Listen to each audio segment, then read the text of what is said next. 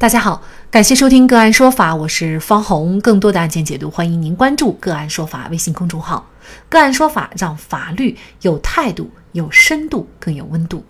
今天啊，我们跟大家来聊一下，醉酒以后在处于发动状态的车内睡觉，能否认定为醉驾？二零一九年十二月二十五号凌晨零点左右。石家庄市井陉县公安局威水分局值班民警巡逻到富达山庄小区的时候啊，发现了一辆小轿车音响声音太大，严重扰民。民警上前查看的时候，发现车门是反锁的，有人在车内熟睡。民警于是呢就把他叫醒，发现其满身的酒气，可能涉嫌酒驾。驾驶员段玉强的酒精含量为每一百毫升一百八十五点七九毫克。二零二零年一月八号，景行县公安局决定对段玉强以危险驾驶罪立案侦查。二零二零年三月三十一号，景行县交警大队对段玉强作出了吊销机动车驾驶证的处罚。段玉强对交管局作出的行政处罚决定不服，申请行政复议。市公安局认为市交管局认定违法行为事实清楚、证据确凿、程序合法、内容适当，决定维持处罚决定书的内容。段玉强认为，其虽然醉酒，但是车子是在停放状态，并没有驾驶轿车在路上行驶，因此并非醉驾。于是就把石家庄市公安局起诉到法院，请求法院判令公安局的处罚决定违法，并予以撤销。法庭上，石家庄市公安局认为段玉强醉酒驾驶机动车事实清楚，证据确实充分。视频资料显示，查处段玉强时，其驾驶的车辆车前大灯开着，车辆双闪灯也亮着，车内还大声播放着音乐，完全符合驾驶机动车后停车睡着的情形。其二，交警到达现场后，对段玉强进行询问的时候，段玉强能正常的和交警对话。和正常人无异。段玉强回答交警称，他是在威水的一个回回饭店喝的酒，喝的白酒，还喝了二两。在民警询问段玉强喝酒能开车吗？喝二两能喝成这样时，段玉强并没有否认。另外，从零点十六分左右，派出所民警到达现场，把段玉强叫醒。到零点四十五分左右，交警到达现场，对于段玉强进行询问，中间间隔了近三十分钟，不存在刚刚被叫醒、语言模糊不清、神志不能达到正常人的判断标准的情形。民警询问段玉强是否喝了酒，段玉强称自己就是喝了酒。说在附近喝的酒，想着就在县城里，路途比较近，存着侥幸心理就驾车到此处。段义强在行政复议申请书中称。他驾车到小区停车场，将白酒倒进空的矿水瓶内，在车里饮酒，并提供了车内白酒的照片及矿泉水瓶照片。但是通过照片可以看出，其所称的白酒瓶内白酒基本是满的，矿泉水瓶内还有三分之一的白酒，而矿泉水瓶和白酒瓶一般的容量都是五百毫升。段玉强称，在车内饮用的此瓶白酒并没有达到醉酒状态，不符合常理。另外一张照片显。示开酒瓶钥匙在车后座的车垫上，而其他照片显示酒瓶上还挂着开酒瓶的钥匙，不符合常理。所以段义强所称的在车上喝的白酒理由不成立。即使按照段义强所称，他是在车内饮酒，后来因为天气冷，又重新坐在驾驶室启动机动车，在醉酒状态下启动机动车并进行操作，对公共安全已经产生了潜在的危险性，很可能因为操作不当对公共安全造成损害，完全符合醉驾入刑的立法目的和初衷。那么段义强的行为到底算不算是醉酒驾驶？会不会被定罪量刑？就这相关的法律问题，今天啊，我们就邀请上海全点律师事务所高级合伙人、资深刑辩律师葛绍山和我们一起来聊一下。葛律师您好，范老师您好。嗯，啊，非常感谢葛律师哈。那这个案件啊，如果段玉强他是在回回饭店喝了酒，然后呢，他喝了酒以后啊，又把这个车开到了富达山庄小区，那显然这个就是一个醉酒驾驶啊。但是问题就在于呢，这个是他所陈述的这个内容，而且呢，他这个陈述前后矛盾，刚开始说是自己驾车回来的，后来又否认了。呃，事实到底是什么？作为警方来说，怎么来确定呢？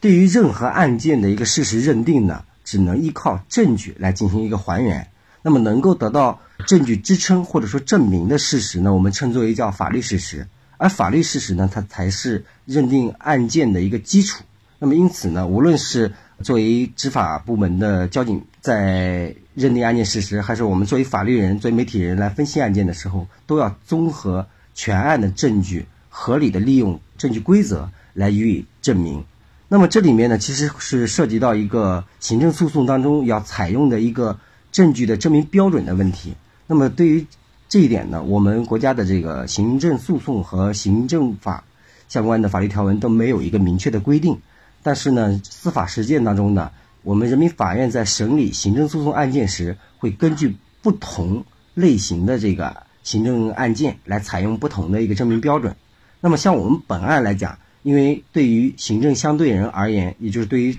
段玉强来说的话，这个结果他可能面临的不单单是一个行政处罚，还存在一个被。追究刑事责任的这种可能，类似于这样的案件呢，我们是需要采用在刑事诉讼案件当中叫排除合理怀疑的这样一个证据的证明标准。如果说本案的证据呢不能达到排除合理怀疑的程度，那么就不得进行一个处罚。结合本案来看呢，当事人段玉强先生呢是处于醉酒状态下的证据呢是确实充分的，这个我们不需要再进行展开了。焦点在于呢。当事人是否存在醉酒后的一个驾驶行为？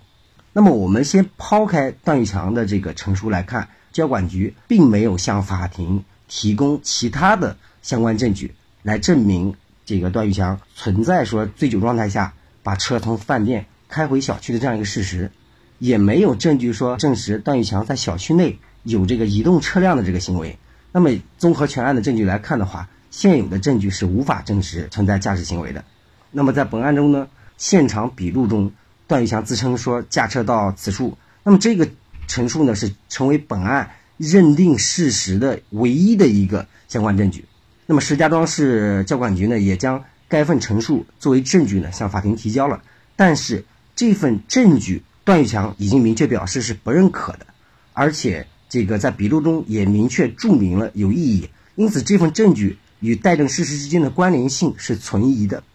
同时，这个段玉强在做出这份陈述的时候，他是处于一种醉酒状态下熟睡，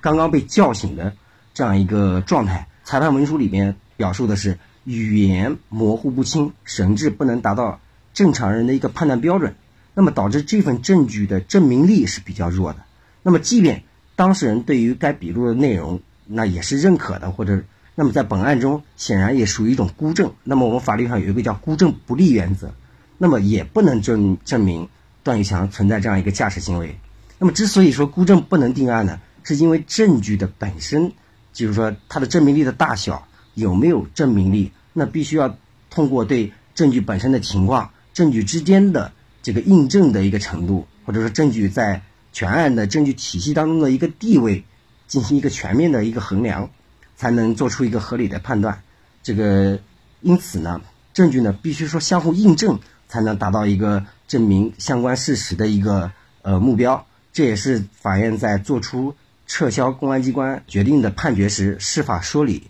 所阐述的一个核心内容。那么，综上呢，即便当事人曾做出过自证其罪的陈述，无论是否反复和矛盾，那么也无论客观事实到底怎么样，我们也只能根据。在案的这个证据能够证明的一个法律事实，对当事人的行为进行一个认定。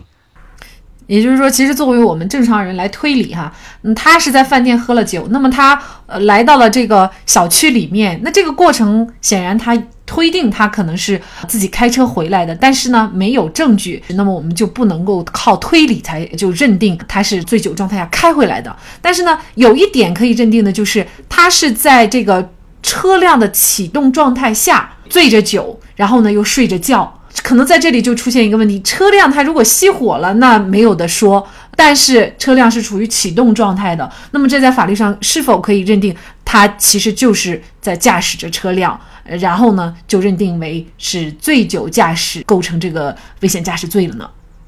呃，对于这个问题呢，其实目前不管是实务界还是理论界。还是存在一定的争议的。个人的观点呢是不宜就此情形，认定为这个醉酒驾驶，进而处以这个行政处罚或者是刑事处罚。因为对于驾驶、操控车船这些运运载工具行驶嘛。那么，其实，在我们这个新华大字典当中呢，它的引申为就是开动车辆、车船等。其实，在对法条进行解释的时候呢，应当首先考虑法律条文它字面具有的含义，然后再进行一个实质性的一个解释。那么，本案中呢，像石家庄市公安局对于危险驾驶中驾驶行为的这个解释，显然已经超出了这个条文字面的意思。但这种扩张解释得出的结论，我个人认为是不合理的，而且目前也与主流的司法观点是相悖的。如果说公安机关的这种解释成立的话，那么任何一个醉酒者在冬天躺在一辆启动的机动车驾驶座位上醒酒的行为，或者说是睡觉的行为，都将涉嫌犯罪。这个无疑是很荒谬一种情况。而且呢，就是包括我们目前最高院的一个主流观点，就认为呢。醉酒驾驶构成的犯罪，它属于抽象的危险犯。那么，只要行为人实施了醉酒驾驶的行为，不需要发生具体结果，也不论情节恶劣与否，均构成危险驾驶罪。但在这个入罪的标准上，要重点把握这种抽象的危险是不是实际存在，呃，是否具有这种危险的一种现实的一个紧迫性。而如果说像我们本案这样，通过特定的情况判断，认定是不具备这种抽象危险。也不具有这种现实的紧迫性的话，那么我们就不能据此认定。那么结合在本案来讲的话，段玉强在小区停车场发动汽车在车内睡觉的行为，不具备一个行驶速度快、难以做出反应的一个抽象危险，因为停车场里面也更不具备这样一个造成现呃抽象危险的一个现实紧迫性。那么这也是当前司法实践当中的司法机关对于这个危险驾驶行为量刑时充分考虑啊，道路是不是主干道。车流量怎么样？人流量怎么样？也实施醉驾的时间等等因素的原因所在。同时，像醉酒后仅仅挪个车位，没有造成危害结果等情节轻微的情形，最后也不作为犯罪处理或者不起诉或者免于刑处罚的原因所在。现实当中，这个生活呢比司法案例更精彩。实践当中还有很多醉驾的一种情形，有一种也是比较争议的哈。醉酒者在道路上刚发动汽车就被路检的这个交警查获了，车辆也没有发生任何的位置移动。那么这种情况能不能认定？其实目前呢也是存在很大的一个争议，主要有三种观点。呃，当然我个人还是认为是无罪的一种观点。那么个人观点还是认为呢，在道路上被路检交警现场查获的启动机动车的情形呢，还是应当根据在案的证据，运用我们的证据规则进行一个评判。所以呢，我个人观点还是倾向于认为，车辆处于启动状态下，不宜简单的认定为危险驾驶行为。那么，像本案当中，就是更不应当认定为醉呃醉酒驾驶了，因为他本身属于一种熟睡的一个状态。那这个案件，法院呢最终也是支持了段玉强的诉讼请求，就是撤销了公安局的对他的一个处罚决定啊。但是呢，同样的，段玉强呢也被以危险驾驶罪给立案调查了。那么，如果法院撤销了这个处罚决定的话，这是否意味着，比如说公安也会撤案，就是不去追究段玉强的危险驾驶罪了呢？因为他这是两个案件，前面是行政案件，那这个就是刑事案件了哈，刑事责任的追究了。嗯。其实，在司法实践当中呢，很多的公安机关的处理的先后顺序是先处理刑事案件，再来进行一个行政上的一个处罚。但是我们本案当中，它是先进行了一个行政的一个处罚，后续啊还要继续再追究这个刑事责任的。那么，根据呢《道路交通安全法》第九十一条第二款的规定呢，就是无论是吊销驾驶证还是依法追究刑事责任，这都是法律的一个明文规定。那么也就是说，只要醉酒驾驶行为能够成立的话，那么就应当。吊销驾驶证，呃，可以依法追究刑事责任。那么，人民法院呢，撤销了公安机关吊销驾驶证的行政处罚决定，那么意味着法院通过生效的裁判文书，认定公安机关处罚段玉强危险驾驶的行为在现有的证据下是不成立的。那么，既然危险驾驶的这个行为不成立的话，行政处罚尚且依呃没有依据，那么自然不应当升级为这个刑事案件，进而追究刑事责任。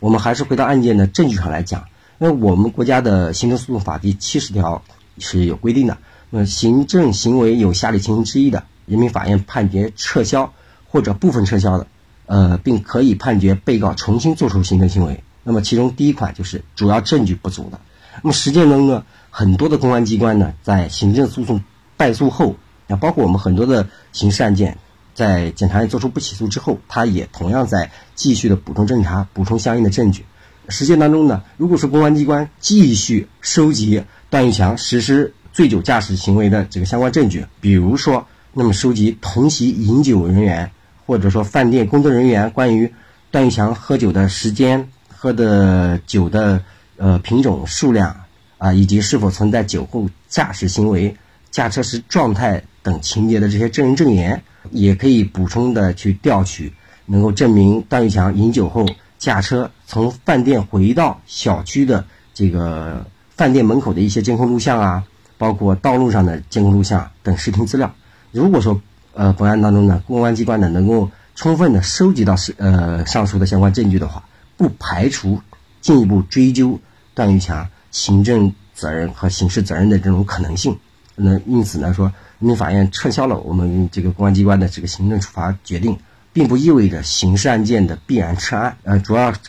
根本上还是要回到他们能不能是呃再补充到段玉强醉酒驾驶的相关证据。法律条文是死的，但法律是活的。法律不仅是活的，而且也是非常生动的。操控法律的法官也是活的。每一个案件都赋予了法律鲜活的生命力，也因而法律才可永久绽放魅力。好，在这里再一次感谢上海全点律师事务所高级合伙人、资深刑辩律师葛绍山律师。那更多的案件解读，欢迎大家关注我们“个案说法”的微信公众号。另外，您有一些法律问题需要咨询，都欢迎您添加幺五九七四八二七四六七这部手机号的微信号向我们进行咨询，我们会将您的问题转给我们专业资深的律师进行解答。好，感谢您的收听，我们下期节目再见。